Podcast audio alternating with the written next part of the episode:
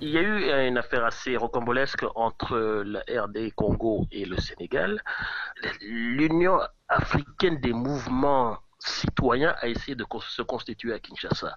C'est-à-dire que les mouvements euh, citoyens euh, congolais ont invité Yann du Sénégal, bien connu, pour avoir euh, précipité la chute de Wad. Bah, les citoyens du Burkina Faso qui a précipité la chute de l'autre gars, là, j'ai oublié son nom. C'est son nom, j'ai oublié son nom. Compaoré, c'est lui. Et ainsi que d'autres organisations du RDC, notamment un certain Filimbi du Sud Kivu. Tout le monde se fait arrêter par la police sans discernement tout le monde a été jeté euh, en tôle. Suite à l'intervention des autorités sénégalaises, les Sénégalais ont été jetés dehors du pays. Puis les Burkinabés ont été sortis de tôle et jetés dehors. Aux dernières nouvelles, les Congolais sont encore en tôle. Mais tout ça nous amène à nous poser la question si la solidarité panafricaine a deux visages. Est-ce que c'est quelque chose qui ne peut exister qu'au plus haut sommet de l'État et non pas à un niveau plus officieux entre les simples citoyens? J'ai un peu suivi cette information. Il hein. faut quand même comprendre nos, frères congolais. On ne va pas venir se faire mettre dehors par des gens qui viennent. Au-delà de cela, mhm. il y a quand même une symbolique.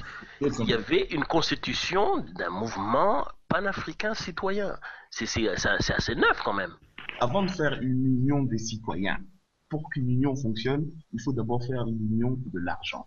L'union de l'argent n'existe pas en Afrique. Alors, vouloir faire l'union des citoyens, c'est beau, c'est louable, c'est idéal, mais ça marche pas. Effectivement, les Sénégalais ont été arrêtés, double jetés, c'est-à-dire jetés en prison et ensuite jetés dehors. Euh, les Burkinabés, même chose, mais les Congolais ont été mono-jetés. Il semblerait que les Congolais ont dégusté plus que les autres parce que étant Congolais. C'est le privilège justement d'être de la famille. Euh, ce n'était pas autant un mouvement citoyen que nos amis de la direction de ces trois pays ont dû clairement se dire euh, il y a quelqu'un qui essaie de faire de la soupe chez moi, je n'apprécie pas. Oui, mais quand il y a des connexions panafricaines que tu ne maîtrises pas, ta riposte normalement serait de créer toi-même d'autres contre-connexions et non pas de jeter tout le monde en tôle. Non, non, les connexions existent. Les connexions existent déjà, ont toujours existé. Toutefois, le problème c'est que la manifestation physique des connexions ressemblait furieusement à une manifestation de gens qui ne sont pas d'accord avec le pouvoir. Le seul remède, malheureusement, qu'on connaît, c'est hop, t'es jeté, autre Voilà, exactement. Moi, j'en déduis que, que les Africains ne sont pas prêts pour les mouvements citoyens, tant au niveau du pouvoir qu'au niveau des mouvements eux-mêmes. On n'est jamais prêt pour un mouvement citoyen. Un mouvement citoyen, c'est quelque chose de révolutionnaire, c'est quelque chose qui vient a priori en l'encontre du pouvoir, donc on n'est jamais prêt. Moi, je pense qu'il peut y avoir des mouvements citoyens qui n'ont rien à voir avec le pouvoir. Ça peut être un mouvement des différentes fédérations de football ou de handball. Non, non, non, non, Tu comprends Ça peut être quelque chose qui est totalement, qui n'inclut pas du tout l'État. Déjà, le mauvais exemple, le mauvais exemple, c'est de prendre le football. Il n'y a rien de plus politique que le foot. En ce moment, au Bled, tu as trois niveaux de panafricanisme, si on, veut, si on peut parler de gros mots panafricanisme, auxquels je ne crois pas. Un, tu as le football, c'est-à-dire les plusieurs politiques acceptent de s'arranger entre eux pour créer un truc qui fait croire que tout, tout va bien en Afrique. Deux, tu as l'organisation annuelle qui se passe comme par hasard en même temps que la Cannes, c'est-à-dire l'union des chefs d'État. Et trois, tu as la musique. Aussi incroyable que cela puisse paraître, les musiciens africains entre eux ont des connexions. Mm-hmm. En dehors de ces trois niveaux-là, il n'y a rien.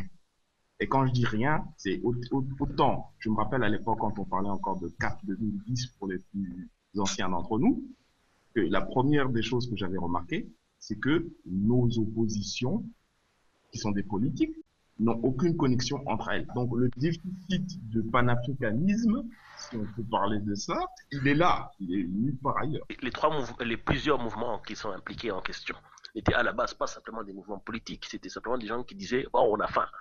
oui, ah. mais c'est une forme politique, c'est pas je veux dire ils n'avaient pas de couleur politique affichée. Non non non, on peut pas ça n'existe pas ça. Quand on comprend pas c'est politique. C'est politique oui, mais ce n'est pas politique avec une couleur politique dans le sens c'est la gauche, la droite, le milieu, le centre, le, vous voyez. Le gauche, droite, milieu, extrême gauche, extrême droite, ce sont des notions tout à fait françaises euh, qui étaient du fait de la manière dont les gens étaient assis dans le Parlement. Mais non, quand on parle de, nos histoires d'Africains, des choses qui deviennent politiques, il faut, qu'on arrive à définir les choses par rapport à, soi-même.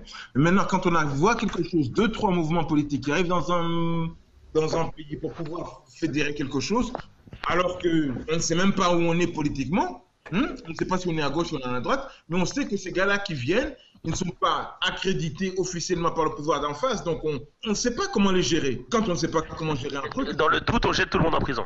Voilà. voilà. La prison, la prison reconnaîtra les siens.